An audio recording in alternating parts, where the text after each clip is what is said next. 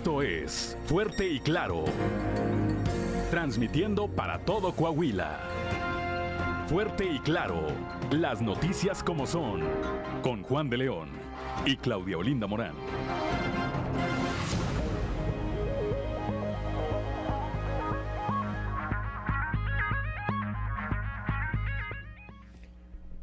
¿Qué tal? ¿Qué tal? Muy buenos días. Son las 6 de la mañana, 6 de la mañana con 3 minutos de este jueves. Jueves primero de diciembre del 2022, día que se celebra a quienes llevan por nombre Naum. Bueno, pues una felicitación a todos aquellos que lleven este nombre, así como a quienes tengan, por supuesto, algo que celebrar. Yo soy Juan de León y ya estamos en Fuerte y Claro, este espacio informativo de Grupo Región para todo el territorio del estado de Coahuila. También el primero de diciembre, el 1 de diciembre, se celebra el Día Mundial de la Lucha contra el SIDA, que fue el primer día dedicado a la salud en todo, en todo el mundo. Como todas las mañanas, saludo a mi compañera Claudia Olinda Morán, así como a quienes nos acompañan a través de nuestras diferentes frecuencias en todo el territorio de Coahuila. Claudia, muy buenos días. Muy buenos días, Juan, y por supuesto, muy buenos días a quienes nos escuchan a través de región 91.3 Saltillo en la región sureste, por región 91.1 en la región centro, carbonífera, desierto y cinco manantiales, por región 103.5 en la región Laguna de Coahuila y de Durango, por región 97.9 en la región norte de Coahuila y sur de Texas, y más al norte aún por región 91.5 en región Acuña Jiménez y del Río, Texas. Un saludo también a quienes nos siguen a través de las redes sociales por todas las páginas de Facebook de Grupo Región.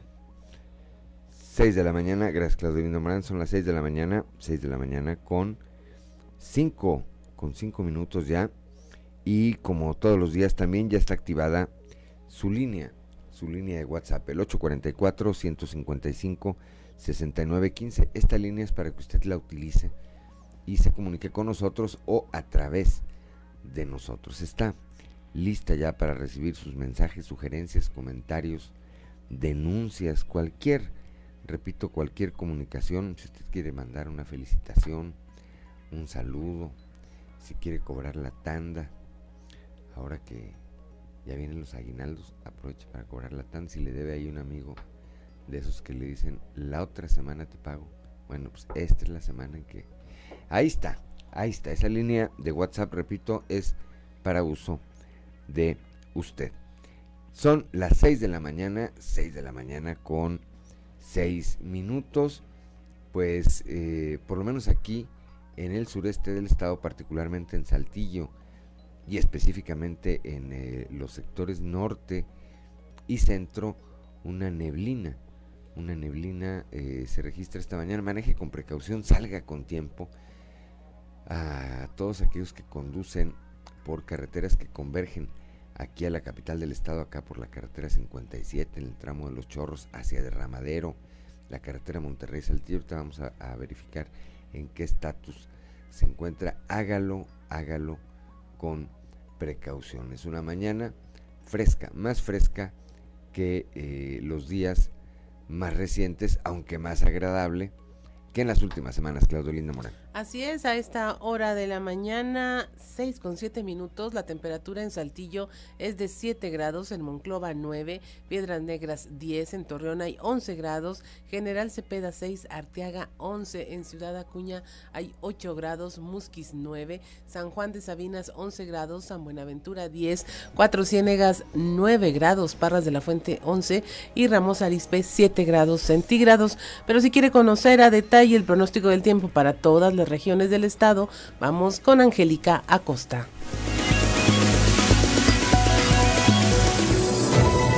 El pronóstico del tiempo con Angélica Acosta.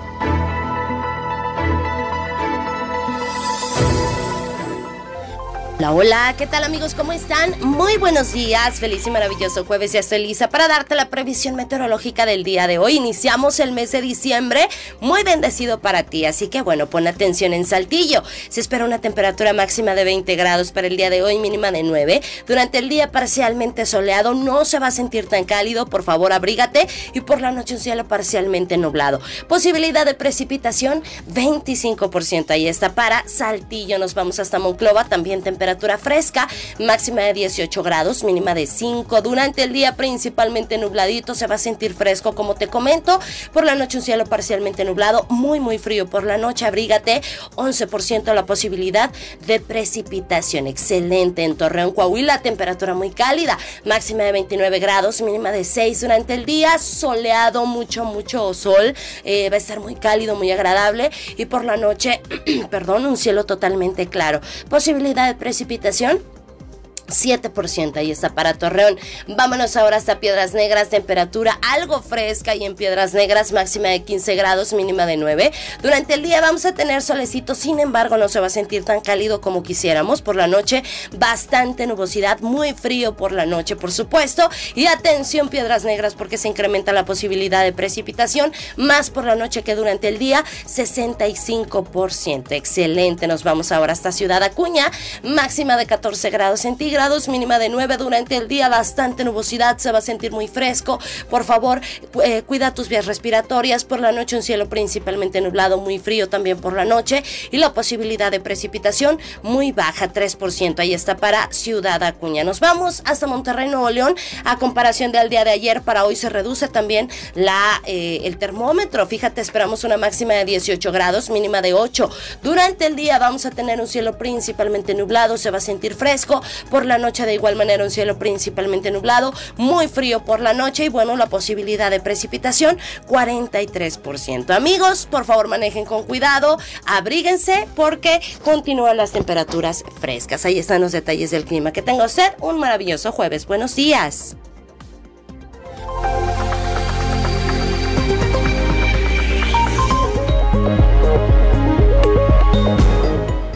Ya son las 6 de la mañana, 6 de la mañana con 10 minutos.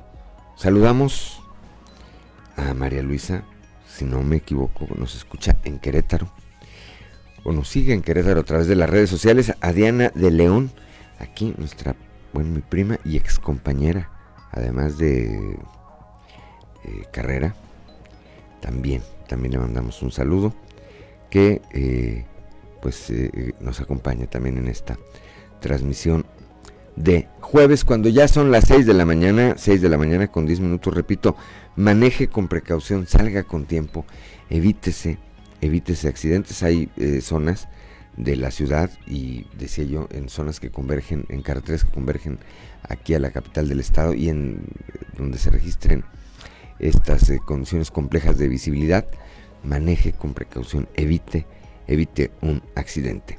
Como todos los días, vamos con el padre Josué García y su cápsula Dios ama. Diócesis de Saltillo, presbítero Josué García. Dios ama. Sea el mismísimo Hijo de Dios, a nuestro Señor Jesucristo, nuestro hermano mayor en la fe, le costó el cumplir y conocer la voluntad de Dios, con cuánta mayor razón no lo haremos nosotros que somos seres humanos frágiles y débiles. Por eso hagamos nuestras las palabras del salmista, Salmo 143, versículo 10, enséñame a cumplir tu voluntad. Fíjate que cuando en el Padre Nuestro le decimos a Dios que se haga su voluntad, le decimos que se haga eh, así en la tierra eh, como en el cielo, o sea, igual, ¿verdad? ¿Qué quiere decir esto? Que le pedimos a Dios que ya nuestra tierra, desde aquí, desde esta vida pasajera, empecemos a gozar de eso que llamamos cielo. Decía Orígenes que cuando la voluntad de Dios se haga en la tierra como se hace en el cielo, la tierra no será ya tierra, entonces todos seremos cielo. Fíjate cómo estas tres primeras peticiones del Padre nuestro, el venga a nosotros tu reino, el santificado sea tu nombre y el hágase tu voluntad, así en la tierra como en el cielo, expresan lo mismo pero con palabras diferentes. Es decir, le pedimos a Dios que su reino ya empiece a cumplirse desde aquí. Diócesis de Saltillo.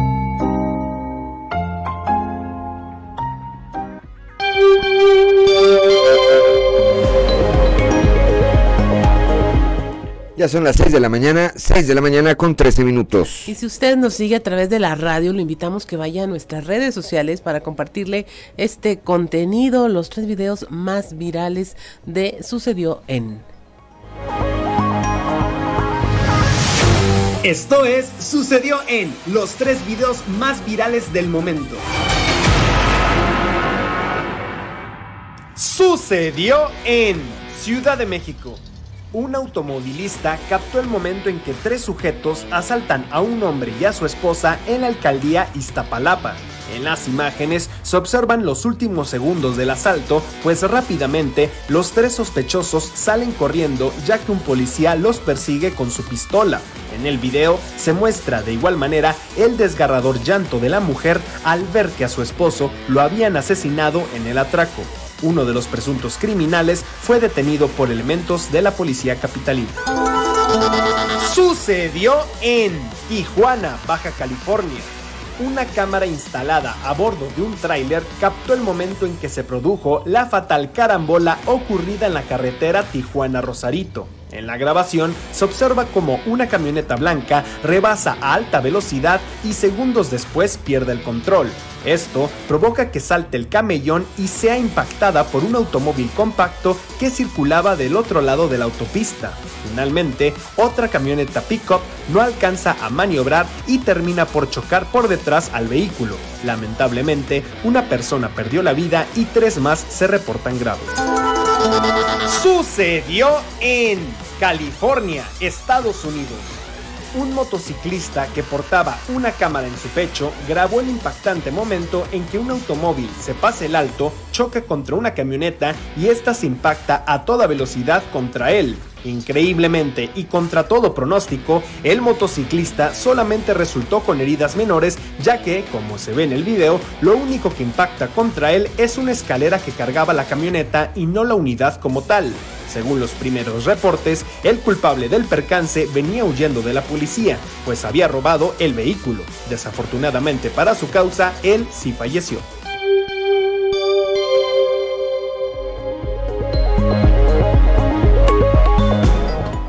Son las 6 de la mañana, 6 de la mañana con 15 minutos. Bueno, pues vamos directamente a la información.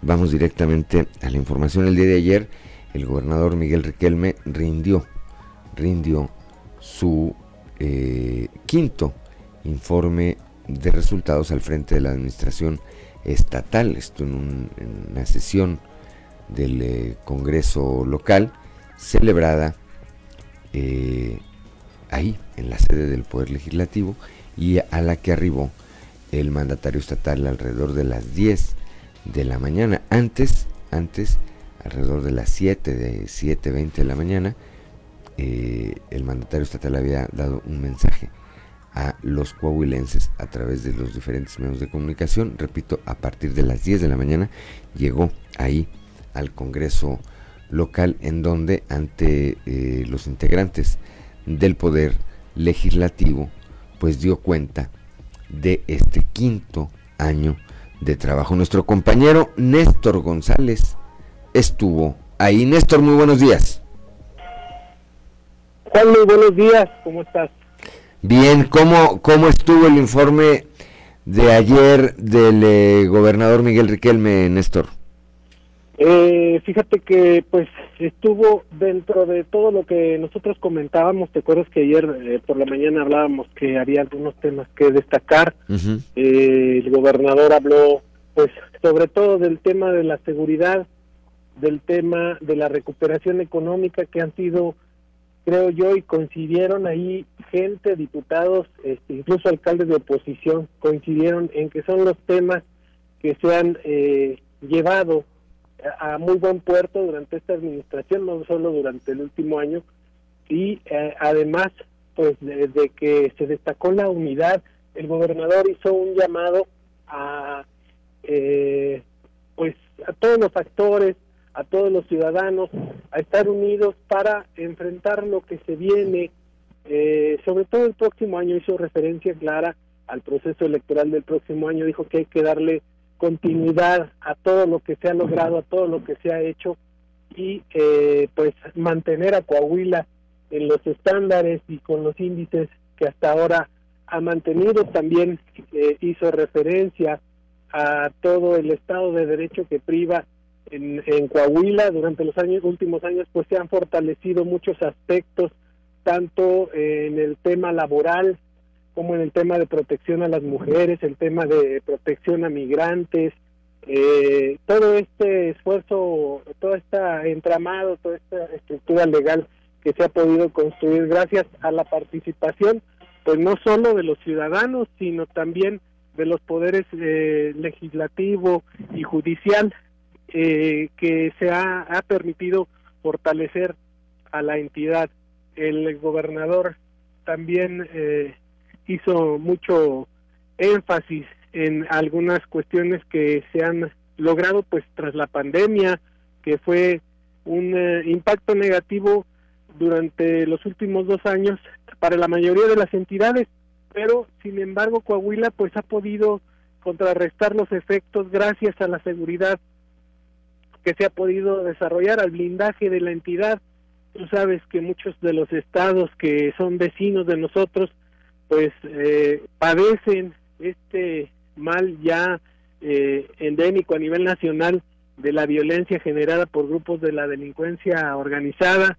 No vayamos muy lejos, hace apenas un par de días, pues Nuevo Laredo estuvo eh, eh, bajo fuego otra vez, eh, la detención de un, un, importante dirigente de una organización criminal eh, motivó a que se blindara todo el Estado y en ese sentido, pues toda esta, esta seguridad ha permitido que haya mayores inversiones, que haya desarrollo económico, que haya generación de empleos, que los inversionistas extranjeros estén volteando hacia Coahuila. Se, se han generado en el último año 50 mil eh, empleos, que es una cifra ya de por sí muy, muy importante, sin tomar en cuenta pues que venimos de una recuperación económica, así las cosas, pues eh, hubo participación de los diputados de oposición, eh, de los diputados del PRI también, y todos coincidieron en señalar que estos han sido los dos grandes logros. Te comento que hoy eh, dan inicio las comparecencias ya de los secretarios de Estado, empieza eh, Fernando de las Fuentes, secretario de Gobierno,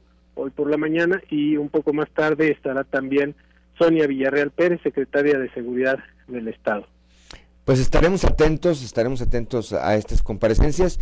Eh, antes de despedirnos, de destacar, a mí me parece, obviamente eh, era muy eh, esperado, lo anticipábamos desde ayer en la mañana, que se hablara de aspectos como la seguridad pública, el desarrollo económico, la salud, la educación, donde pues los resultados, como bien lo apuntabas, están a la vista. A mí, sin embargo, me, eh, parece la, me parece que lo más importante es este llamado a la unidad que hace eh, Miguel Riquelme. Dice, a ver, si vamos bien, pues no dejemos, no dejemos que el próximo año, al calor de las cuestiones de carácter electoral, vengan y nos descompongan las cosas y nos dividan después de que hemos alcanzado tantas, tantas cosas juntos, especialmente el mantener la paz y la tranquilidad. Gracias Néstor, como siempre, por tu reporte. Muy buenos días. Gracias, muy buenos días. Son las 6 de la mañana, 6 de la mañana con 21 minutos. Vamos a una pausa comercial y regresamos. Son las 6 de la mañana, 6 de la mañana con 26 minutos. Saludo, como también prácticamente todos los días, a mi tía Margarita Briones Luna, que también nos acompaña a través de la transmisión por las redes sociales. Ya va, es la hora que va a trabajar. Este, lo he dicho y lo repito, es una mujer de mucho, mucho trabajo, que a esta hora ya pues ya debe estar llegando, porque entra igual de temprano.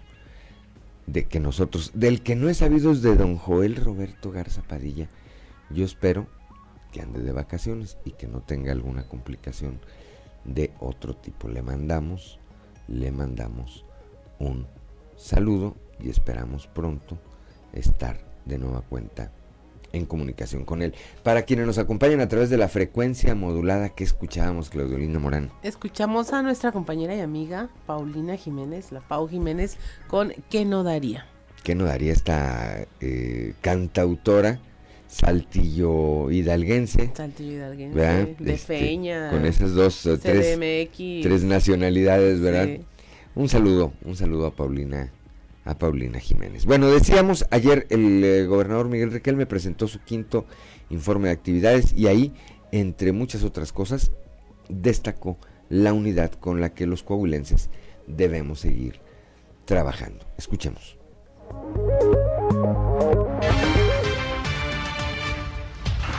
La responsabilidad ha sido la columna vertebral de este gobierno. El próximo año no será diferente. Seguiremos tomando decisiones prudentes para elevar y aprovechar las fortalezas de nuestro Estado y también para evitar cualquier intromisión o acción que pretenda hacernos daño. Ante el proceso que se avecina, sigo creyendo firmemente en permanecer unidos y jamás dividirnos. El próximo año los coahuilenses acudiremos a las urnas. Los invito a que sigamos actuando con madurez y con responsabilidad. En Coahuila no caeremos en la polarización. Hagamos que prevalezcan las propuestas y no las descalificaciones para hacer de la elección una fiesta democrática. Garantizaremos la seguridad para que todas y todos los coahuilenses vayan a las urnas a votar con total libertad y con seguridad, para que ejerzan su derecho consagrado en la Constitución y sean, como siempre, los mismos ciudadanos los que instalen las casillas y cuenten los votos.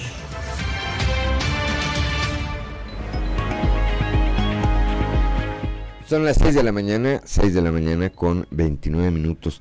Alcaldes eh, de oposición que llegaron al poder, incluso por Morena, reconocieron, reconocieron lo que se ha hecho en materia de seguridad pública en estos últimos años bajo la administración de Miguel Riquelme. Escuchemos a eh, Tania Flores, Mario López y Emilio de Hoyos.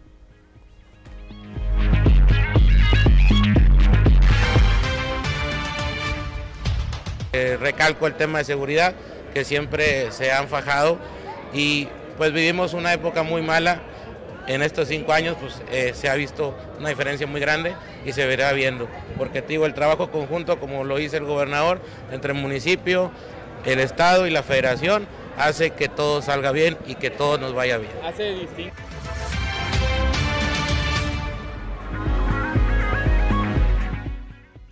Seis de la mañana, 6 de la mañana con 30 minutos, es el único audio que tenemos. Hay otro, hay otro, ese fue Mario. Mario López. López de San Juan de Sabinas y tenemos a Emilio de Hoyos también.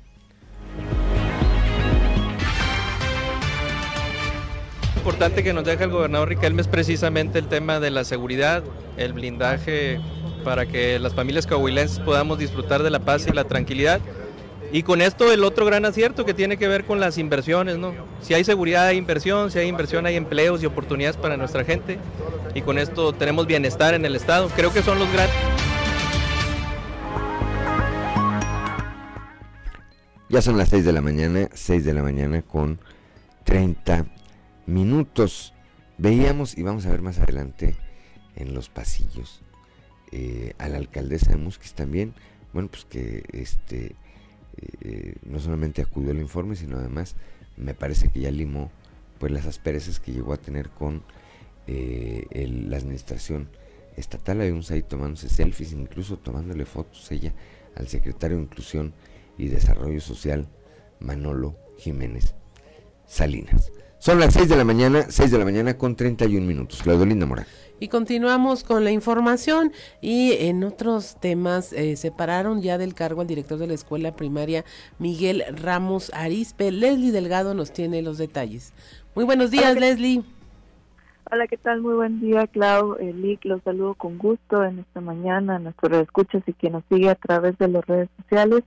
Efectivamente, ayer el secretario de Educación, Francisco Taracho, pues confirmó que el director de la escuela primaria Miguel Ramos Arispe de turno matutino, David N., ya fue separado del cargo. Recordemos que él pues se vio envuelto en un escándalo porque eh, presuntamente estaba consumiendo una bebida alcohólica al interior del plantel cuando estaban realizando una kermés con motivo de la Revolución Mexicana y él se encontraba eh, preparando un alimento. Eh, se tomó, tomaron una fotografía de él sosteniendo esta bebida alcohólica y pues bueno, vamos a escuchar lo que precisamente el titular de la CEDU nos dijo al respecto.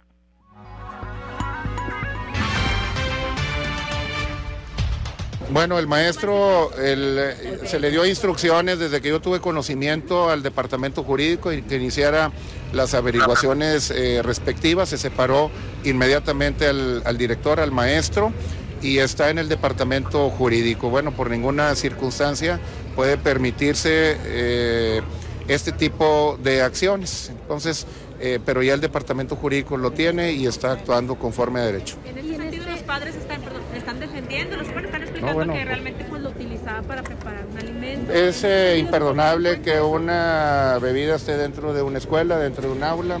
Hay festivales de los 20 de noviembre, 16 de septiembre. Eh, reuniones que se permiten dentro de alguna escuela para recabar fondos, pero jamás eh, con la bebida alcohólica. Entonces se están haciendo las investigaciones correspondientes. Ya una vez que lo determine el departamento jurídico cuál será la situación, bueno, ya estaremos en posibilidades de dar alguna posición. Pero independientemente hay que investigar primero qué fue lo que sucedió, cuál fue el entorno para poder tomar una decisión. No podemos tomar tampoco una decisión a la ligera. Sí hay que eh, entrevistar, hay que eh, tener una información completa con las maestras, maestros, con todo el entorno, qué fue lo que sucedió. Y eso ya lo tiene el departamento jurídico y desde este lunes, que bueno, yo tuve conocimiento el viernes en la tarde, pero desde el lunes iniciaron las investigaciones correspondientes.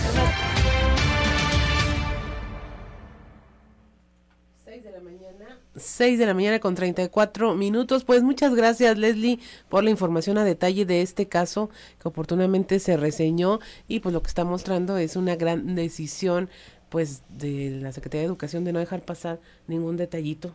A ver. Porque se pudo haber dicho, no, pues es un detalle. A ver, lo que yo lo que yo había escuchado, lo que yo había escuchado, Claudia Leslie Auditorio, era eso, que el maestro estaba preparando una discada y que como parte del sazón que le iba a dar a la discada, le iba a poner una cerveza y que es en ese momento en que lleva la cerveza en la mano cuando algunos eh, algún otro maestro, alguna otra eh, persona ahí en la institución le toma la foto y la difunde. Está mal que tenga una cerveza en una institución educativa, me queden claro que está mal y está muy mal, pero que también eh, la sanción no sea porque este, que no se vaya a confundir si efectivamente es así. Y creo que valdría la pena, Leslie, buscar a este maestro y tener una versión de él y tener una versión de él y saber y, ver qué, qué dice hoy el equipo jurídico de la Secretaría de Educación.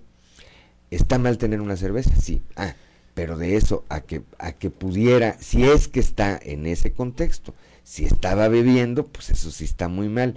Pero si no estaba bebiendo, pues a mí me parece que la sanción debe corresponder eh, en proporción al hecho de que metió una bebida alcohólica que no debería haber metido, pero no que estaba bebiendo, porque si no, también pasa que, que, se, que se sobredimensiona algo que no es menor, pero que tiene eh, una dimensión, y por otro lado, vemos casos como el de Valentina, donde el subdirector de la escuela pues abusó sexualmente de ella, la orilló a quitarse la vida y es fecha en que pues pues las indagatorias ahí van al paso, al pasito. Leslie, creo que vale la pena darle seguimiento, buscar este maestro, si está en posibilidades por eh, estar bajo una cuestión de investigación, si está en posibilidades de dar una versión, pues que la dé también, ¿verdad? Efectivamente, y creo que ahí eh, eh, Francisco Saracho lo reitera mucho de que hay que investigar primero cuáles fueron las circunstancias o el contexto eh, de lo que sucedió. Efectivamente, algunos padres de familia, y ahí mismo se menciona en la entrevista, estaban defendiendo al director porque él mencionaba que él estaba preparando un alimento que, que requiere, como mencionas, Liz, darle eh, sazón y que abrió una cerveza y que en ese momento se toma la fotografía. Obviamente, pues eh, se puede malinterpretar o más bien se puede decir que él estaba consumiendo eh, la bebida, sin embargo, pues ya el departamento jurídico va a ser quien realiza las entrevistas a los testigos, a las personas que estaban en ese momento y obviamente pues al director eh, y mientras tanto si son peras y son manzanas pues él tiene que estar separado del cargo por este protocolo que precisamente lleva a cabo el departamento jurídico para determinar pues cuáles fueron las situaciones y si se requiere de una sanción obviamente porque dentro del plantel había una vida alcohólica, sin embargo, pues habrá que ver eh, los resultados de esta investigación, Claudia. En su justa dimensión. Gracias, Leslie Delgado.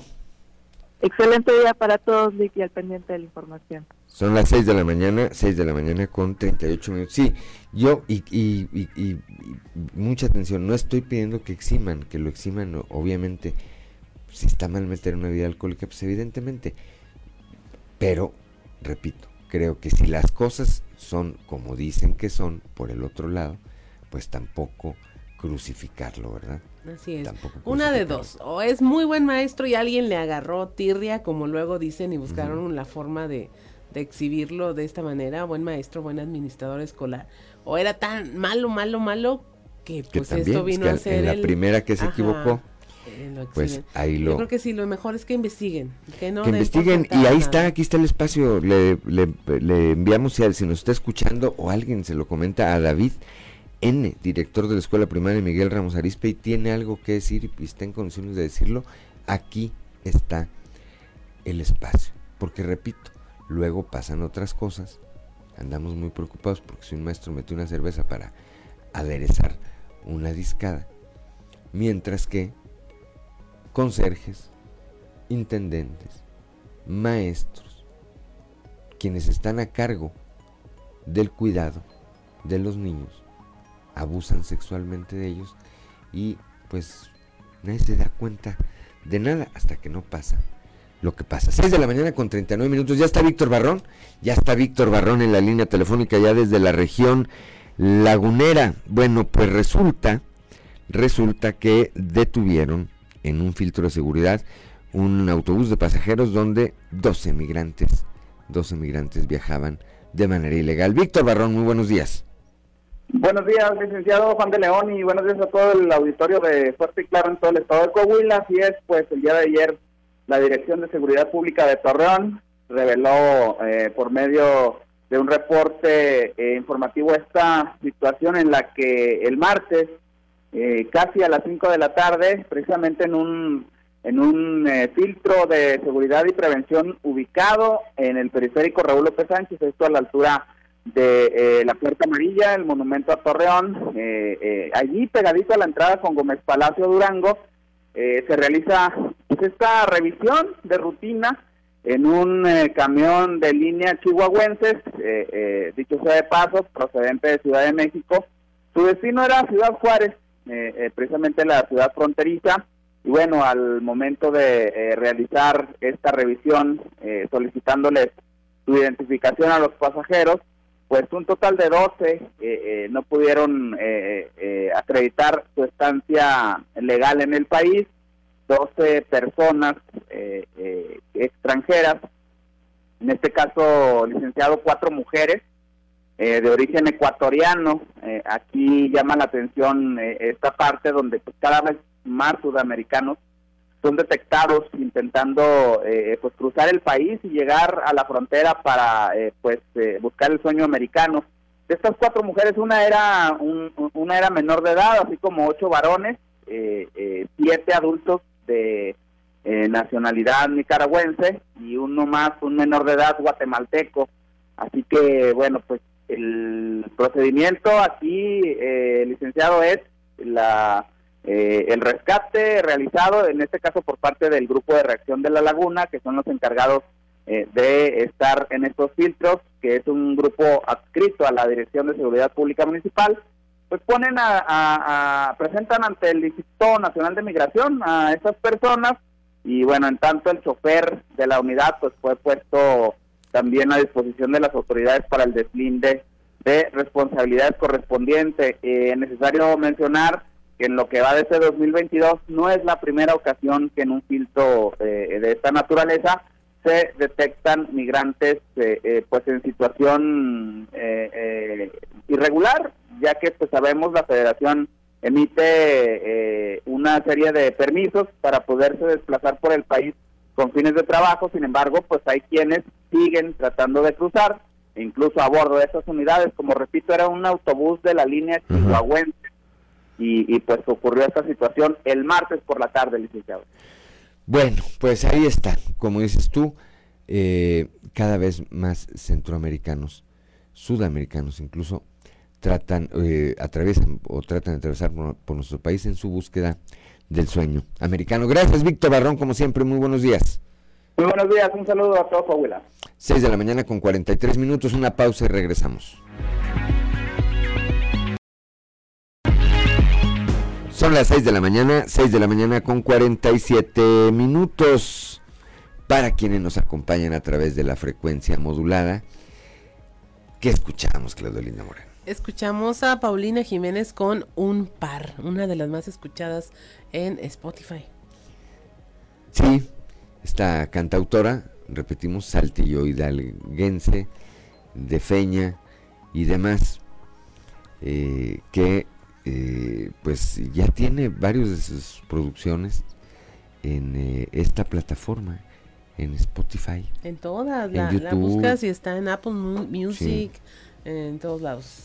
A ver si pronto viene, de repente se dan unas vueltas por acá. Cuando venga, nos comprometemos a tenerla aquí. Y si les parece, pues son eh, valores locales que creo que también hay que promover si les parece, mañana de viernes es un buen día para escuchar interpretaciones de Martín Molina, este otro cantautor saltillense, Martín Molina. Mañana, mañana los vamos a sorprender con música de Martín. Son las 6 de la mañana, 6 de la mañana con 49 minutos. Vamos rápidamente a la portada, a la portada del día de hoy de nuestro periódico Capital que, eh, bueno, pues en su nota principal destaca esto que decía ayer el gobernador Miguel Riquelme. Coahuila blindado con más inversión y empleo. Habló también, eh, repetimos, ya lo mencionamos, este, hizo también este llamado a la unidad entre los coahuilenses y a no dejar que al calor del proceso electoral vengan a dividirnos, vengan a tratarnos de llevar a que echemos por la borda todo esto que hemos alcanzado, alcanzado juntos. Diputados de las distintas eh, fracciones parlamentarias señalaron que aunque hay áreas de oportunidad en eh, la actual administración, la seguridad y el desarrollo económico han sido los grandes logros del gobierno de Miguel Riquelme. Alcaldes incluso de la oposición y específicamente de Morena, como es el caso de eh, la licenciada Tania Flores, alcaldesa de Musquis, de Mario López, alcalde de San Juan de Sabinas, de Emilio de Hoyos, alcalde de Acuña, pues reconocieron el trabajo que se ha hecho, inobjetable, que se ha hecho en materia de seguridad pública en Coahuila.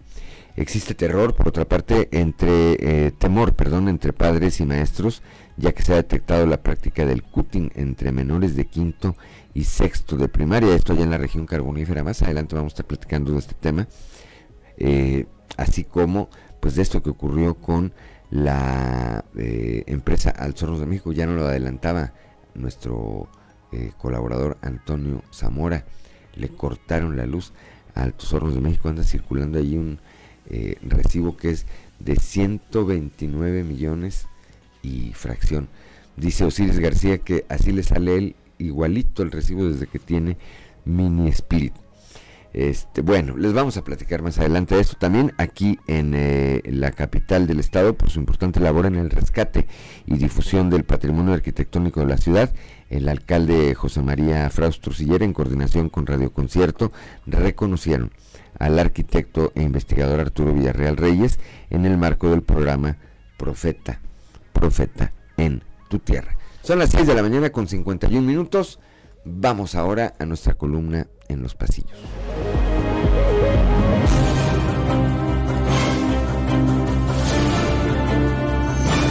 Y en el cartón de hoy, despreocupado, que nos muestra a Hugo López Gatel, quien muy tranquilo nos dice, no hay riesgo, sí hay un repunte de casos de COVID, pero no es acelerado. Aunque ya saben que a mí siempre me falla el cálculo.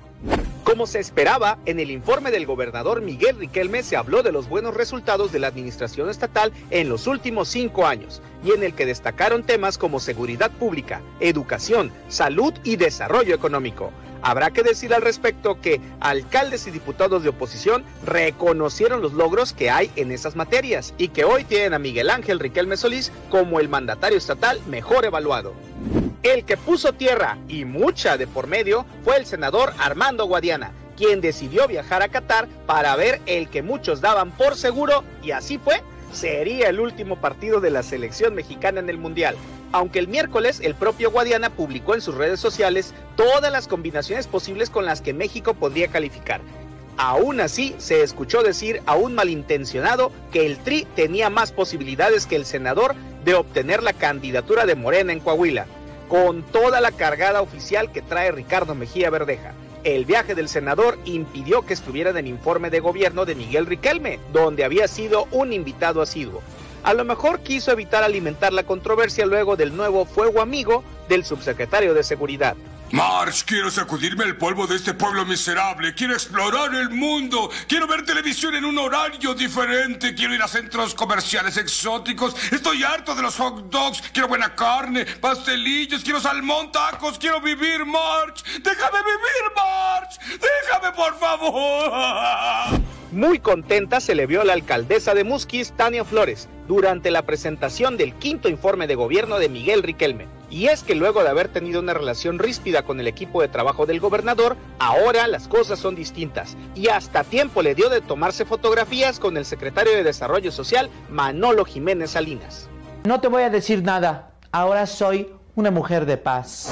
Como un hecho se da ya que Lenin Pérez finalmente se aliará con Movimiento Ciudadano rumbo al 2023 tras la imagen de hace unos días en reunión con Alfonso Danao, el acuñense que parece no tener alianza aborrecida, se dejó ver ahora con el actual gobernador de Nuevo León, Samuel García, con quien acordó trabajar en unidad para enfrentar los retos venideros. Mejor no te bajo el sol, ni la luna ni la estrella no seas tan interesada.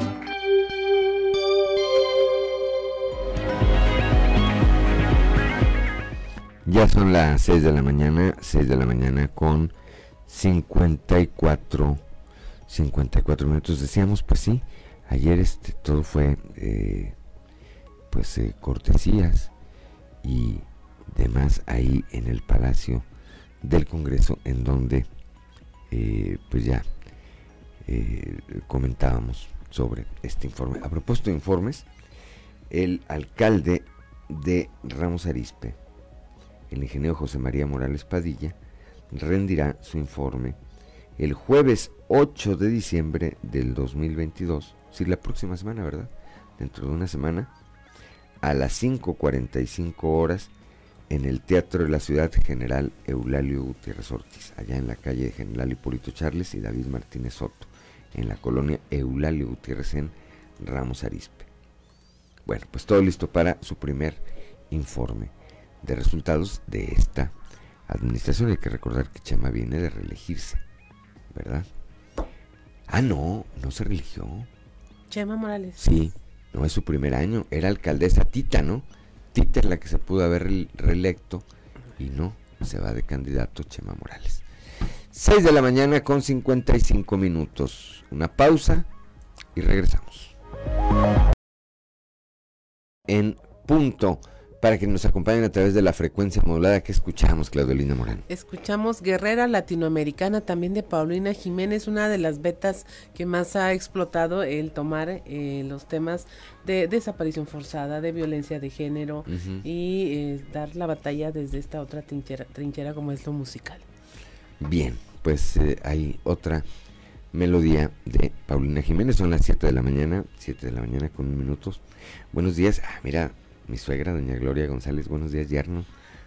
Ahí nos sigue a través de la transmisión. Está así, ¿verdad? Así como...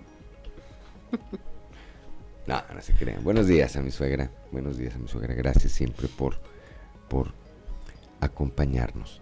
Son las 7 de la mañana, 7 de la mañana con un minuto y vamos ahora a un resumen de la información nacional. Instituto Nacional Electoral aprobó realizar conteos rápidos en las elecciones a las gubernaturas del Estado de México y de Coahuila. También aceptó implementar un programa piloto de voto anticipado para las personas con discapacidad en estas dos entidades. Se aprobaron también los lineamientos del modelo de operación y documentación electoral para la organización de esta prueba piloto del voto en las personas en prisión preventiva. Amenaza de tiroteo en la Universidad de Colima. Ahí se activaron los protocolos de seguridad por una presunta amenaza a través de redes sociales y que afectaría a los estudiantes del bachillerato número 33. La amenaza la habría hecho un estudiante en grupos de WhatsApp y de viva voz con sus compañeros, donde anunciaba un tiroteo en la escuela. La universidad impidió que el alumno en cuestión ingresara a las instalaciones, en tanto se procede a una investigación. Atienden en Nayarit casos por lepra. Eh, Nayarit ocupa el cuarto sitio con enfermos de lepra de los 24 estados en el país que presentan casos con 122 positivos y activos en lo que va del 2022. Los pacientes de lepra están en tratamiento bajo control y en atención especializada. No hay registros de fallecimiento. Sinaloa, Michoacán, Nuevo León, Guerrero Nayarit concentra el 60% de los casos de lepra. Esto de acuerdo con el Centro Nacional de Programas Preventivos y Control de enfermedades. Buscan a una joven rusa desaparecida en Nuevo León. Tiene 28 años de edad, es buscada por las autoridades en medio de una ola de desapariciones de mujeres en el estado. Se trata de Oksana Gracheva, quien fue vista por última ocasión en la colonia Cañada Blanca, en el ayuntamiento de Guadalupe, conurbado con Monterrey. La joven rusa desapareció el pasado 24 de noviembre y vestía una sudadera con dibujos de huesos simulando un esqueleto, camisa negra con morado, pantalón verde y botas negras investigan el transfeminicidio de una mujer que fue localizada sin vida en un canal de aguas pluviales en Zapopan, Jalisco. La fiscalía notificó del hallazgo ocurrido esta semana. El hecho fue notificado al número de emergencias y se encontró el cuerpo al interior de un canal. La fiscalía indicó que realizarán las indagatorias bajo el protocolo nacional de actuación para el personal de las instancias de procuración de justicia en todos los casos que se involucra la orientación sexual o identidad de género para esclarecer este hecho. Y finalmente, en la Feria Internacional del Libro, la FIL de Guadalajara, se manifestaron madres y familiares de víctimas de feminicidio.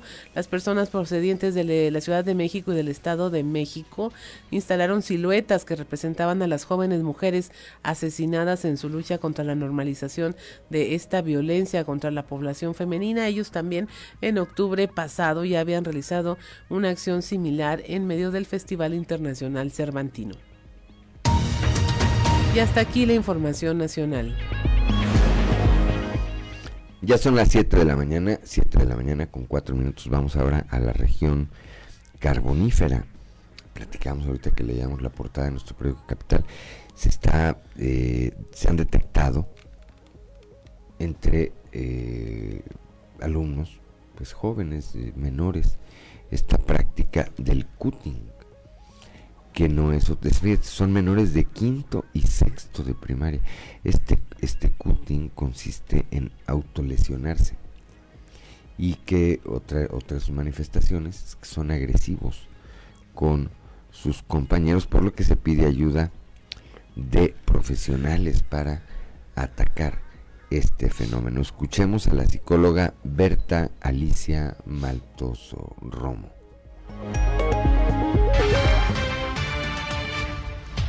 Comportamientos muy agresivos que ya no únicamente agreden a sus compañeros, ¿verdad? sino que a ellos mismos están utilizando mucho el cutting. Ya saben que ustedes que el cutting es este, autolesionarse ¿verdad? con alguna navajita, se hacen cortes. Eh, están utilizando también para que las mamás estén atentas en la sal y el hielo para hacerse, o sea, se tallan, se tallan en la piel para hacerse daño, que les quedan unas marcas muy grandes. Eh, y ya se pueden acostumbrar tanto al sufrimiento de ellos mismos. Ellos lo hacen para desahogar, sentir el dolor y quitarse esos pensamientos que traen. La pandemia les afectó mucho, ¿verdad? Entonces, ya hemos visto casos de intentos de suicidio también en los jóvenes, donde intentan, se están lesionando, autolesionando, hasta llegar a ya cortarse venas o hacerse otro tipo de lesiones más fuertes para acabar con su vida. Que yo estoy asombrada, he visto, de, yo nunca había visto el cutting en primarias y ya hasta niñas de quinto y sexto. ¿Verdad? Y ya antes era más en mujeres, ahorita también en los hombres se está viendo. Entonces, este, las escuelas están muy alarmadas y están, eh, estamos, están pidiendo la ayuda.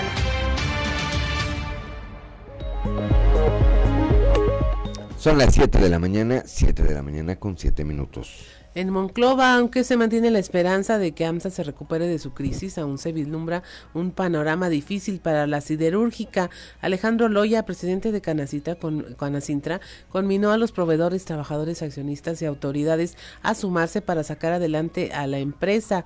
Reconoció que la crisis que enfrenta y la deuda que tiene con sus proveedores redujo considerablemente el número de empresas que colaboraban con la acerera. También reconoció que hay adeudos con sus proveedores, así como prestadores de servicios asociados y que han sido cada vez menos los que están trabajando en esta materia y que, bueno, cientos eh, socios de la Cámara eh, que estaban de alguna manera relacionados con Altos Hornos, ahorita hay menos.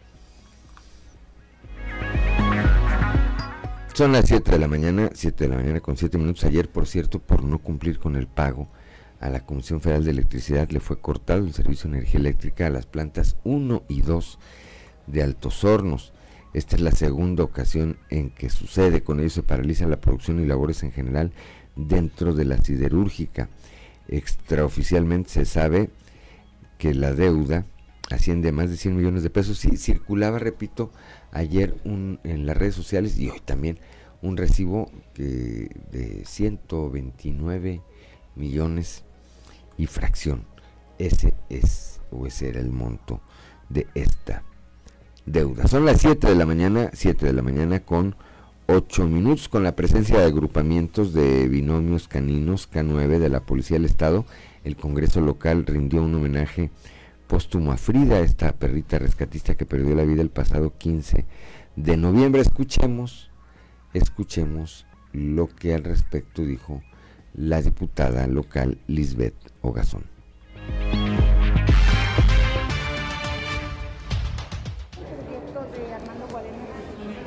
Yo abiertamente estoy apoyando el proyecto de Ricardo Mejía del Gracias. Diputada, sobre este homenaje que le están haciendo a la perrita Frida, para que nos platique. Ay, pues mira, este, hoy en el recinto del Palacio Legislativo por primera vez se brinda un homenaje eh, póstumo a una perrita que fue una heroína de cuatro patas, este, que salvó vidas, salvó vidas de mexicanos, le devolvió la esperanza a muchas familias en reencontrarse con sus seres queridos y de darles a algunos una sepultura digna. Eh, hacemos también a través de este reconocimiento un refrendo de que los animales son seres sintientes y que pueden trabajar por nosotros y darlo todo y que nosotros no tenemos por qué causarles daño, al contrario, tendríamos que protegerles y brindarles un estado también a ellos de bienestar. Eh, y bueno, de eso se trata este, este homenaje a la perrita, un minuto de silencio. Eh, para muchos mexicanos fue una gran diferencia la colaboración de ella en todos los procesos de rescate, tanto en el terremoto como cuando hubo la explosión en Petróleos de México. Entonces, este, ella, ella marcó la diferencia para muchas familias y se merece un homenaje. Este homenaje también consistió en traer a los eh, binomios. Claro, eh, porque es un homenaje para una perrita, una héroe de cuatro patas y quien le tiene que, quien tienen que estar aquí haciendo guardia, pues son sus colegas caninos y que por eso van a estar aquí rindiéndole homenaje a Frida, porque ellos hacen lo mismo, están trabajando para tenernos eh, con seguridad aquí en Coahuila y ellos son parte de los elementos de la policía. Gracias, diputada.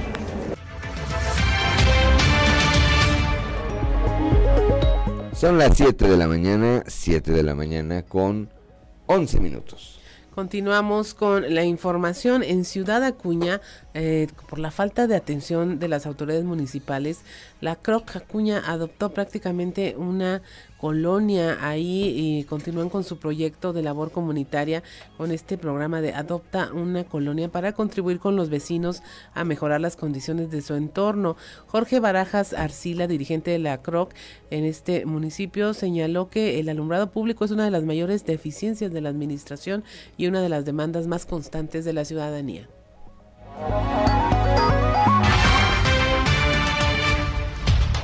Y todos siempre traen algún proyecto para aplicarlo en alguna colonia y nosotros hemos trabajado de manera conjunta señalando las deficiencias que tiene el municipio en algunas colonias. Eh, nos han dado respuesta a base de estar señalando, de estar presionando para que los resultados se vean en la colonia. Normalmente nosotros adoptamos una colonia y te digo, nos señalan las lámparas, que es una de las deficiencias más grandes que tiene el municipio, nos señalan los baches, perros callejeros, que pasa, no cumple con su contrato, ¿verdad? Como lo establecieron desde un principio, su recolección de basura. Y, siempre estamos con el dedo, ¿verdad? Puesto en las dependencias, que los directores hagan su chamba. Da tristeza que todos los días pasan por una calle llena de baches y no se les ocurra ni echarle un poquito de tierra, ¿verdad? A esos baches que tanto lastiman a los vehículos y que obviamente es un costo. Da tristeza ver cómo los funcionarios ven el de derroche de agua en las fugas y no, no ponen atención.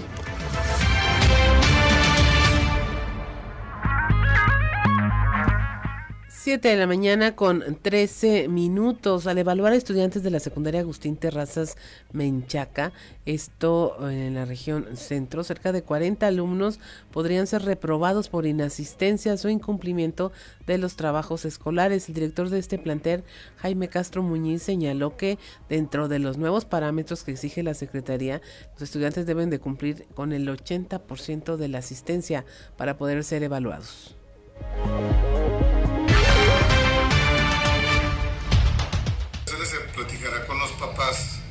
De aquellos, de aquellos alumnos que estén en situación de riesgo, en donde se llevará una hoja de seguimiento por parte de los padres y de nosotros, este, como dirección de la escuela, sobre el avance de sus hijos y la recuperación de sus hijos.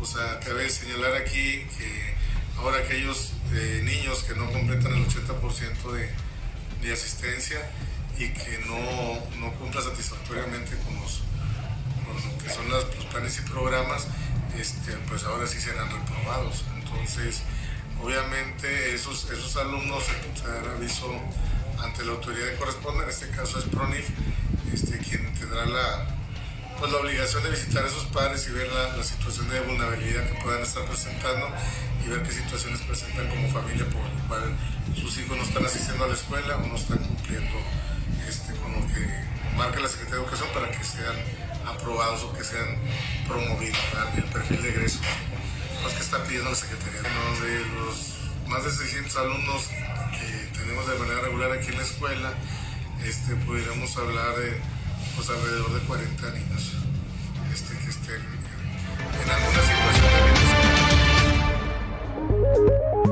de 7 de la mañana, 7 de la mañana con 15 minutos. Continuamos con la información. A partir de este mes de diciembre cambia el itinerario de vuelo en el aeropuerto de Piedras Negras. El horario de arribo del vuelo proveniente de la Ciudad de México se modificará a partir del día de hoy. Esto lo, lo manifestó el administrador del aeropuerto Juan Roberto Wong Bustamante.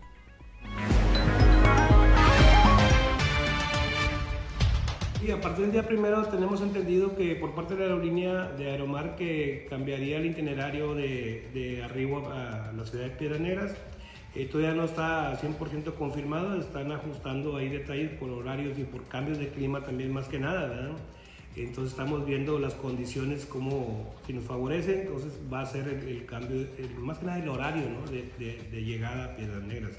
Porque si lo ponen temprano, ya ve que últimamente pues ha habido cancelaciones o ha habido demoras por parte de, eh, de la aerolínea, pero no es directamente de la aerolínea, sino por, por el clima. ¿no? Entonces piensan poner un poquito más tarde la llegada para que favorezca el clima y, y no tenga demoras eh, ningún ningún vuelo. ¿Será la ruta de la cuestión de que hace traslado, una escala, perdón, en Ciudad Victoria? Sí, eh, solamente en la semana va a ser, el vuelo va a estar de lunes a viernes, va a variar el itinerario de llegada. Nada más un día va a estar yendo de, de, Ciudad de México, Ciudad Victoria, Ciudad Victoria, Piedras Negras. Y...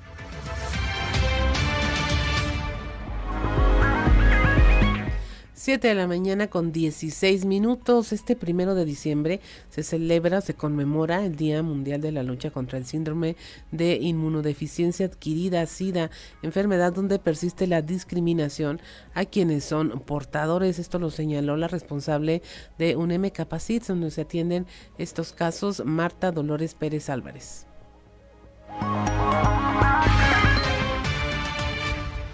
Sí, desgraciadamente sí. Desgraciadamente sí existe mucho desconocimiento en eso y aparte aún existe la discriminación, lo cual yo estoy muy desacuerdo con eso, ya que pues a pesar de tantos años que tiene esta enfermedad como sea ahorita, los, la, hay mucha gente que no sabe aún lo que es como tratar a un paciente con VIH. Eh, lo que aquí lo recomendamos a, generalmente a los pacientes es que, obvio, eh, aquí es confidencial, aquí los datos no salen a ningún ni a familiares ni a nada, a menos que el paciente nos diga. Y de ahí en adelante le comentamos al paciente, tú dile a la persona que más confianza le tenga, ya sea algún familiar, amigo, lo que sea. Sí debe tener alguna persona a su lado para apoyo, apoyo moral pero desgraciadamente se ha presentado situaciones donde las personas que más eh, discriminan al paciente a veces son los familiares. Entonces sí se hace mucho énfasis a veces que traigan a familiares para decir que no pasa nada, no hay problema en que abracen, pueden besar a la persona, pueden abrazarlo los sobrinos, los hijos y todo eso, no pasa nada, comer juntos en familia.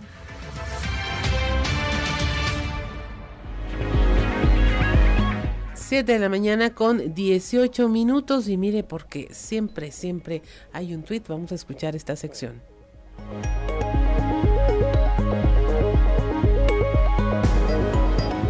El día de ayer, durante la tradicional conferencia matutina, nuevamente el presidente Andrés Manuel López Obrador justificó su falta de resultados en materia de corrupción, argumentando que conocían que iban a encontrar mucho atraso, pero que les sorprendió el grado en el que se encontraba el país. Ante esta declaración, nos cuestionamos qué no hizo campaña desde hace 12 años precisamente para conocer el estatus? ¿Qué no se supone que ha recorrido todos los municipios del país para observar cómo se encontraba? ¿Qué no nos había reiterado en 2020 a través de redes sociales que cero corrupción, cero impunidad y nunca más un narcoestado? Sencillamente sabe que no tiene salida ante la inoperancia de su gobierno y el poco tiempo que le queda para cumplir las cientos de promesas falsas que hizo a la ciudadanía en 2018. Afortunadamente, nosotros no olvidamos, ya que siempre, siempre hay un tuit.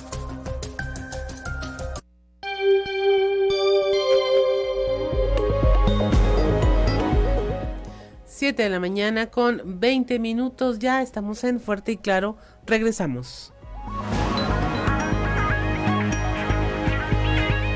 Son ya las 7 de la mañana con 24 minutos. Rápidamente, Claudio Linda Morán, para que nos acompañen a través de la frecuencia modulada que escuchábamos. Escuchamos Borazón Confundido también de Paulina Jiménez y pues con esta gran frase, ¿no? Los abrazos se dan, no se mandan. No se mandan. Entonces, ya no podemos decir, hoy te mando un gran abrazo, no, es cuando te vea te doy un abrazo, ¿verdad? Sí. te mando un saludo, pero los abrazos son en cortófono. Así es. Como decía un jefe que tengo, un ex jefe que tengo por ahí. Siete de la mañana con 25 minutos. Toño Zamora desde la capital del acero. Muy buenos días. Buenos días, Juan. Buenos días a, las personas que nos sintonizan a esta hora.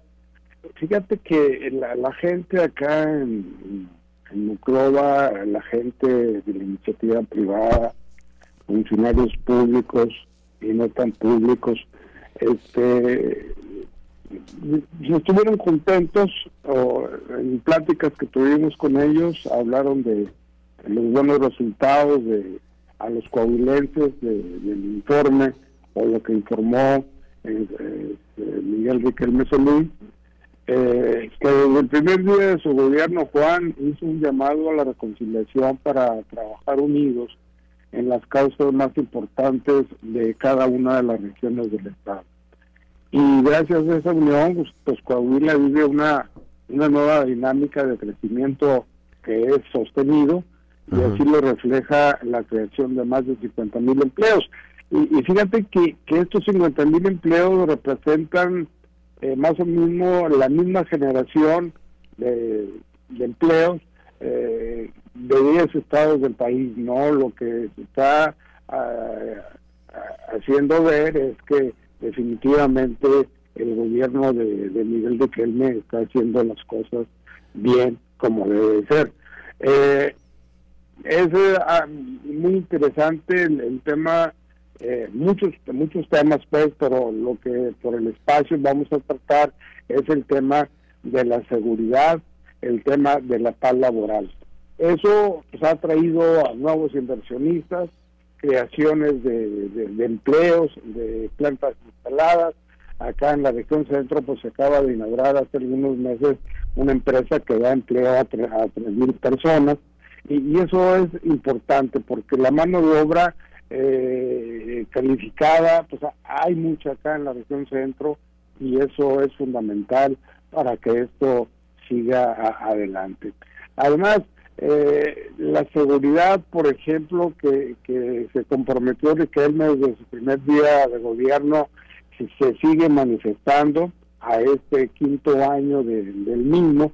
Y, y, pues bueno, este en la región centro pues ya la gente sale tranquila, se relaja, sale en las noches, lo que en el pasado pues no se podía hacer precisamente por este tipo de cosas, ¿no? Entonces, definitivamente que la seguridad y, la paz laboral, Juan, pues eh, eh, son fundamentales y, y, pues bueno, en cuestión de la seguridad hay 28 nuevas zonas y, eh, y parques industriales este, que hacen eh, la creación o que lleguen nuevos inversionistas, gracias también a las giras que ha realizado el, gobernador de Coahuila junto con empresarios de, del Estado, pues sobre todo a, Asia, ¿no? Entonces yo creo que esto es fundamental y se debe de, pues de, señalar eh, puntualmente, Juan.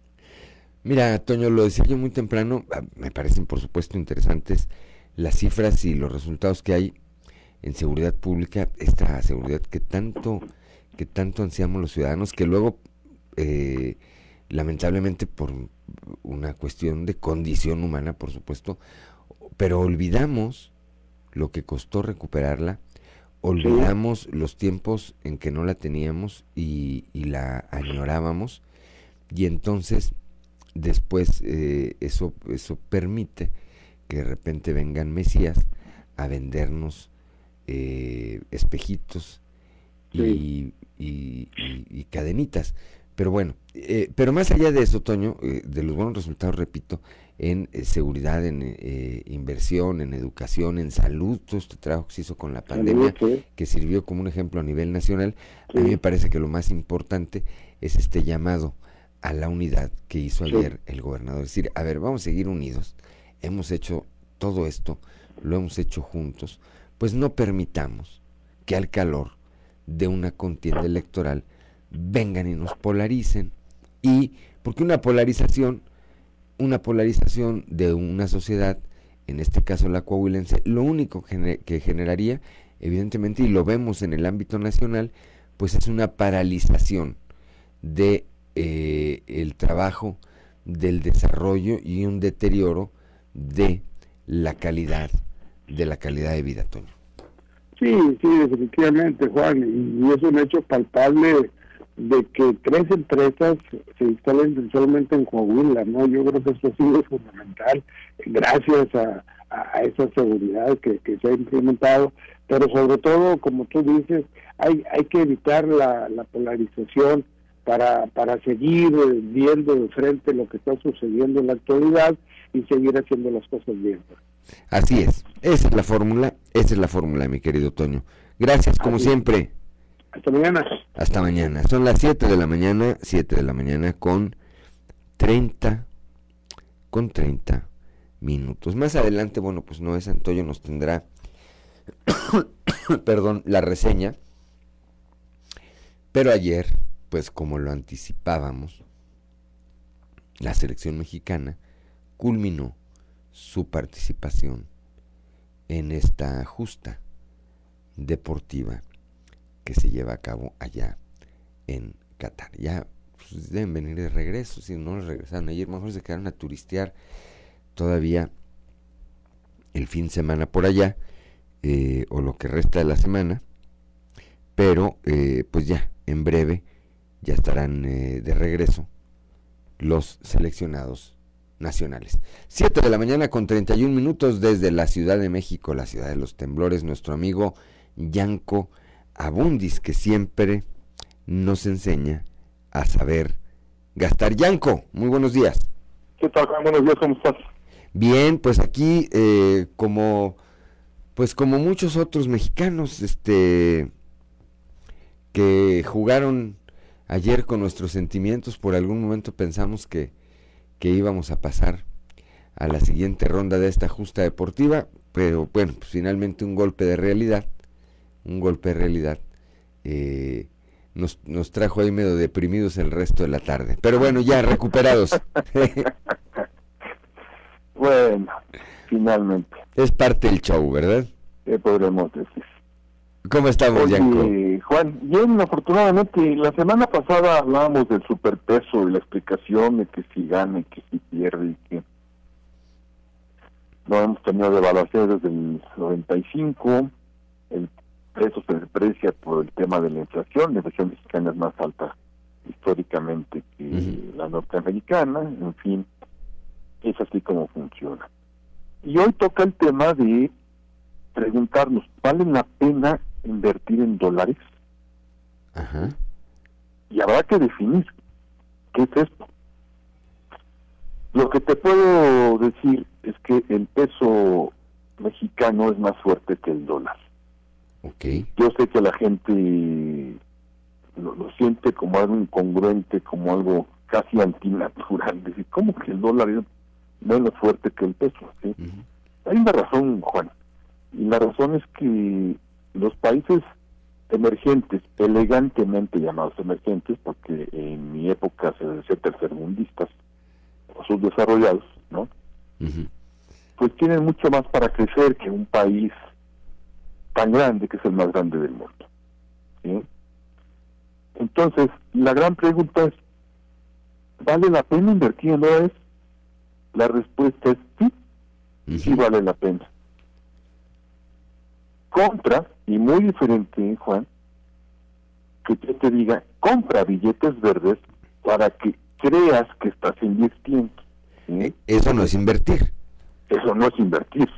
Ok.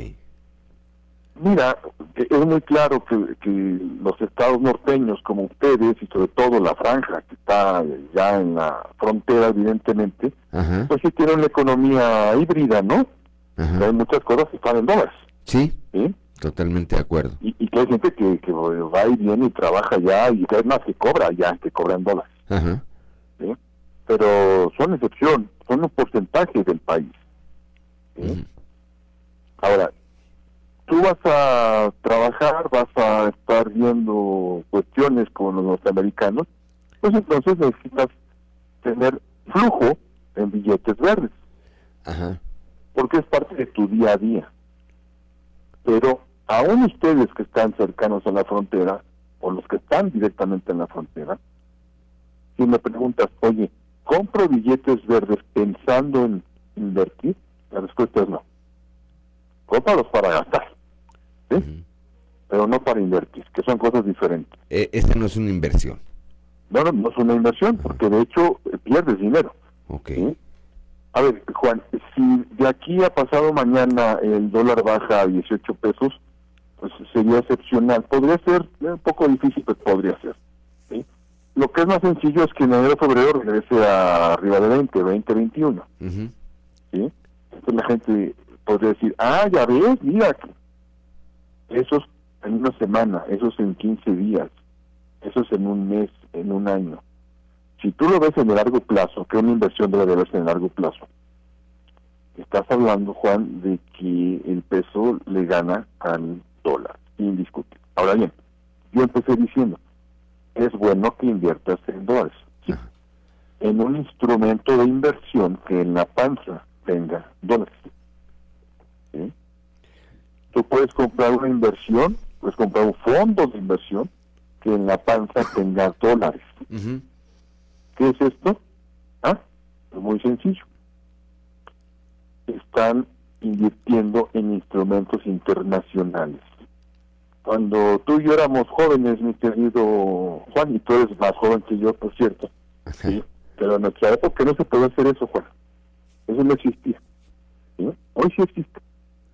Hoy te puedes comprar un, un producto de inversión del otro lado del mundo, sin salir de Saltillo. Desde tu teléfono celular incluso. Desde ahí ahorita que cuelgues, ¿no? Y te vas al, al- al corte Ajá. y la compras. ¿Sí? Así de fácil. Entonces, nada más la recomendación es, primero, diversifica, no todo en un producto que esté en dólares. Segundo, y más importante todavía, que sea con una empresa que esté regulada por las leyes mexicanas. Ok. No que sea mexicana, porque hay empresas extranjeras que tienen permiso para operar en México. Esas se valen, por supuesto. ¿sí? Pero no compres con empresas que te ofrezcan ganancias multimillonarias porque vas a perder, te van a robar. Juan. Sí, porque no existe. Eso, eso son, Obvio. son falacias, ¿verdad? Son eh, fraudes a, a toda vista, pero pues la ambición luego nos ciega, ¿no? Así es. Y, y bueno, Juan, es muy importante, voy a reforzar esto. ¿sí? Compra dentro de tu canasta de inversiones un producto que tenga dólares. ¿sí? Pero no todo en dólares. Ni todo en no dólares. todo en CETES, no todo en Afore, no todo en... ¿sí? Ok. No, no existe el todo en el mundo financiero, ni en la vida en general, Juan. Ok. Así que ya lo saben, sí compren un producto que tenga la panza dólares, no compren billetes verdes, diversifiquen y háganlo con empresas que están registradas en nuestro país, Juan. El mensaje final. A esa parte iba porque luego, eh, pues me parece que en una parte importante de la sociedad, el, eh, la idea que se quedó es eh, que la manera de invertir en dólares es comprar dólares, eh, ponerlos debajo del colchón y esperar a que estos eh, estén o incrementen su precio y luego ya, pues supongo que tratar de cambiarlos y con eso ganar. Pero eso, repetimos, y ya no lo aclarabas de manera muy puntual, eso no es una inversión. No, no es una inversión. Adicionalmente, yo te diría que el riesgo de que... ¿Dónde los guardas, Juan? Exactamente. Vas comprando 500, 800, 1000, 2000 dólares, ¿dónde los guardas? Sí, sí, sí, para, empezar tienes que tener un, un lugar adecuado en donde eh, eh, no tengas ningún riesgo de que, de que pase nada con ellos, ¿no? Y recordemos que eso de ningún riesgo no existe. ¿sí? Porque el riesgo cero no existe. O sea, tener una cartera en, en la caja fuerte del banco, en todos lados hay riesgo, Juan. Y otra, otra peor, que ya, no me quiero meter más a fondo, pues ya lo haremos en otro programa. ¿sí? El tema de ley, ¿sí? Sí. Porque si yo tengo una cantidad importante de dólares y los quiero cambiar por cualquier emergencia, el gobierno va a hablar y va a decir, a ver, a ver, cambiaste 30 mil dólares, ¿de dónde? ¿De dónde? ¿Sí? Y obviamente yo puedo demostrar que trabajo, que tengo ingresos, que fui comprando y tengo los tickets, etcétera, etcétera. Pero por lo pronto me van a investigar, seguro. Sí, pero por lo pronto igual la mitad de la aclaración te la echas desde el bote. Eh, Este, ¿Verdad? Bueno, pues ahí están, ahí están eh, muy claramente. Eso no es una inversión, comprar dólares y meterlos debajo del colchón o en alguna otra parte no es una inversión. Sí es bueno tener inversión en dólares, pero una inversión eh, en forma, como, como bien lo apuntas, En un instrumento de inversión denominado en dólares. En dólares. Bien. Gracias, Yanko, como siempre. Te mando un abrazo, Juan. Buen día. Excelente jueves. Igualmente, gracias. Muy buenos días. Son las 7 de la mañana, 7 de la mañana con 40 minutos. Vamos a una pausa y regresamos.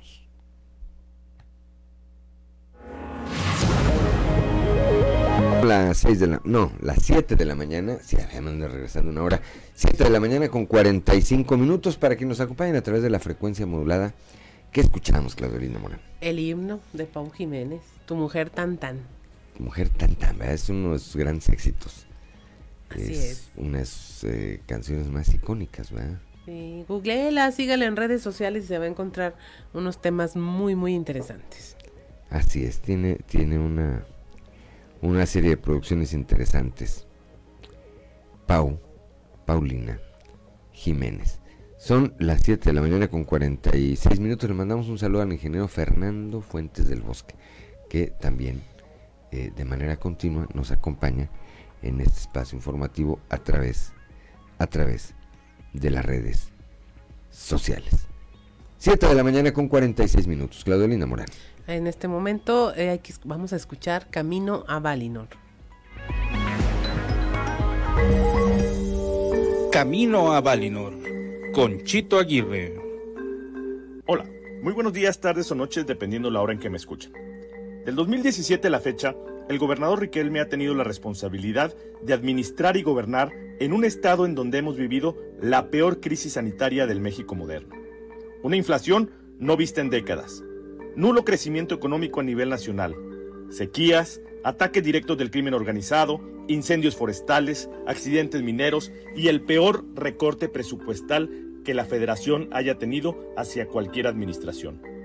Todo esto después de tener la elección más cerrada en la historia de nuestra entidad. Cinco años después, la respuesta del gobernador Riquelme y de su administración ha sido realmente notable. Su índice de aprobación ha crecido de manera sostenida y hoy está entre los primeros tres gobernadores mejor evaluados del país con calificaciones superiores al 60%. En su quinto informe, presenta indicadores que, a pesar de las condiciones adversas, han ido mejorando año con año. Me permitiré dar algunos ejemplos. Se generaron 50.000 nuevos empleos, equivalentes a lo que generan 10 estados del país juntos, y somos el segundo estado que más exporta. El estado es, además, el que genera mayor número de empleos formales en todo el país. El campo coahuilense mantiene su liderazgo en producción de leche de cabra, melón, sorgo forrajero, algodón, manzana, nogal, higo, granada y el ganado tipo Coahuila. Somos el tercer estado más seguro. Tenemos a la ciudad fronteriza y a la capital más seguras del país. Y las principales ciudades de Coahuila están entre las 10 más seguras de México. Fuimos el primer estado en vacunar al personal de salud y ya se cuenta con más del 87% de la población mayor de 18 años con su esquema completo. El Sistema Estatal de Salud, por su parte, cuenta con certificaciones y reconocimientos internacionales por su buen desempeño. Se rehabilitaron más de 600 espacios educativos a fin de recibir una vez más en las aulas a cerca del 99% de los alumnos del sistema que habían estado ausentes por la pandemia. Gracias a las estrategias, acciones y programas de combate a la pobreza, Coahuila es el tercer estado con menor marginación del país. Dicen los que saben que no hay que venir a arreglar lo que no está descompuesto. En el caso de Coahuila, no solo no está descompuesto, está funcionando y funcionando muy bien. Aún así, hay quienes viniendo de otros estados y otros encargos que sí están descompuestos y requieren cirugía mayor, quieren venir a enseñarnos a hacer lo que sabemos hacer muy bien. El gobernador fue claro. Los logros en Coahuila pertenecen a los coahuilenses. Son de todos, gracias al esfuerzo, trabajo, cariño y pasión con el que hacemos las cosas. Somos, hoy por hoy, el oasis de México, en donde se respira calma, seguridad, desarrollo y bienestar. Vamos, si no me creen, volteen a ver a nuestros estados vecinos. Para más información, no dejen de leerme en Capital Coahuila. Saludos a todas y a todos y por aquí nos vemos la próxima semana.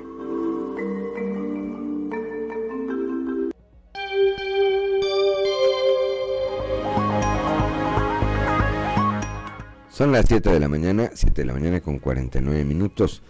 En un mensaje en el que destacó el trabajo en unidad de la sociedad coahuilense mediante el que se ha logrado mantener la paz y la tranquilidad, así como el desarrollo social incluyente y económico del Estado, el gobernador Miguel Riquelme acudió ante el Pleno del Congreso del Estado para presentar su quinto informe de gobierno, esto en cumplimiento a lo establecido en la Constitución Política de Coahuila de Zaragoza. El mandatario estatal recordó que desde el primer día de su gobierno hizo un llamado a la reconciliación para trabajar unidos en las causas más importantes de los coahuilenses. Perdón, por lo que hoy agradeció la generosa respuesta de la sociedad a lo largo y ancho del Estado al responder con buen ánimo a esta convocatoria. Esto nos ha permitido, dijo Miguel Riquelme, construir sólidas estructuras para la prosperidad. Así logramos avances en atracción de empresas y generación de empleos, la estabilidad laboral y ser el tercer estado más seguro del país. Todos estos logros no son casualidad, son fruto de la apertura, el respeto, el diálogo para trabajar juntos y dar buenos resultados. Son las 7 de la mañana con 51 minutos. Continuamos con la información. Profeta en su tierra es una iniciativa para reconocer el trabajo y trayectoria de los destacados saltillenses. Destacaron la labor de Arturo Villarreal por la conservación y difusión del patrimonio arquitectónico. Este eh, en manos del alcalde de Saltillo, José María Fraustro Sillera, en coordinación con Radio Concierto, se reconoció al arquitecto e investigador Arturo Villarreal en el marco de este programa Profeta en su tierra. Chema Fraustro destacó el trabajo que ha realizado Arturo Villarreal Reyes durante su trayectoria profesional y apuntó que su legado queda en las múltiples obras que han sido escritas y publicadas. En este programa, dijo, se ha reconocido a personajes de muy diversos perfiles y destacadas trayectorias como el arquitecto Arturo Villarreal, pero en todos los casos estas personas tienen algo en común, su amor por Saltillo, destacó el alcalde Chema Fraustro. Son las 7 de la mañana con 52 minutos. Vamos a los deportes, ¿verdad? Tenemos deportes, sí. Vamos al mundo de los deportes con Noé Santoyo. Resumen Estadio con Noé Santoyo.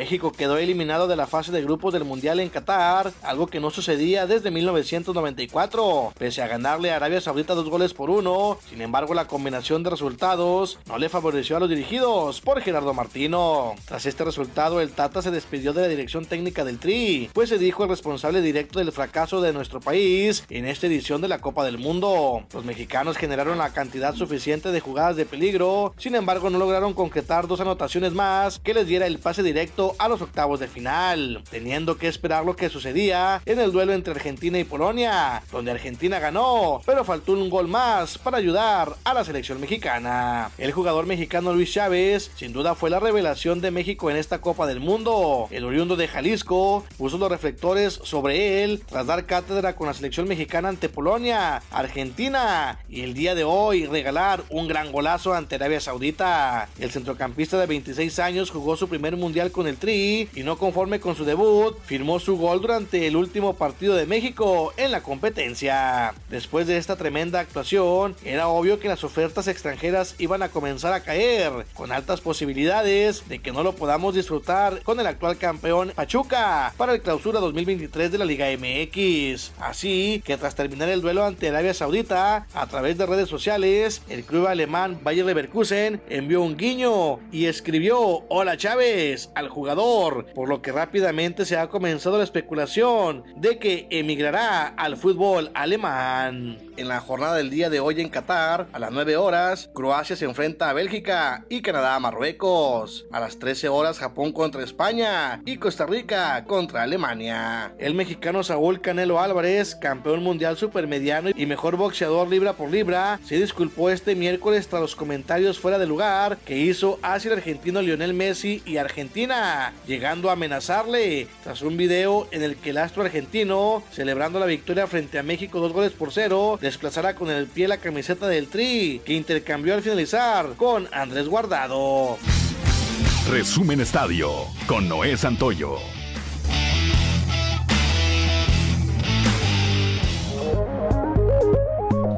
Son las 7 de la mañana, 7 de la mañana con 54 minutos. Le mando un saludo a mi amigo, a mi hermano Luis Alatorre, allá en la región lagunera, periodista también, periodista de tiempo, de tiempo completo. Por cierto, le mando saludo a otro amigo periodista, pero él en la región carbonífera, Mauricio García. Dice Mauricio García en su Facebook que todavía no está todo perdido para la selección mexicana, que aún falta que pierdan el vuelo de regreso. Dijo, pues ya lo único que les falta perder. Lo dijo Mauricio García, repito, mi amigo, allá en la región. Carbonífera son las 7 de la mañana, 7 de la mañana con 55 minutos. Pues nos vamos esta mañana de jueves primero de diciembre. Le, agradecemos como siempre eh, que nos haya acompañado a lo largo de estas dos horas, lo esperamos el día de mañana, de nueva cuenta, a partir de las 6 y hasta las 8 de la mañana, aquí en Fuerte y Claro, un espacio informativo de Grupo Región, bajo la dirección general de David Aguillón Rosales. Yo soy Juan de León y le deseo que tenga usted de verdad el mejor de los días. Nos manda un saludo también Luis Alatorre antes de despedirnos. Excelente espacio y grandes por y gracias por el saludo, dice hermano. Un saludo, por supuesto, siempre, siempre grandes recuerdos con Luis, pero pronto verlo de manera personal. Gracias, pásela bien. Para aquí en el sureste y bueno, en algunas otras partes del estado está la temperatura baja. Tápese, tápese, proteja mucho a sus adultos mayores y a los eh, menores de edad también. Lo espero mañana. Muy buenos días.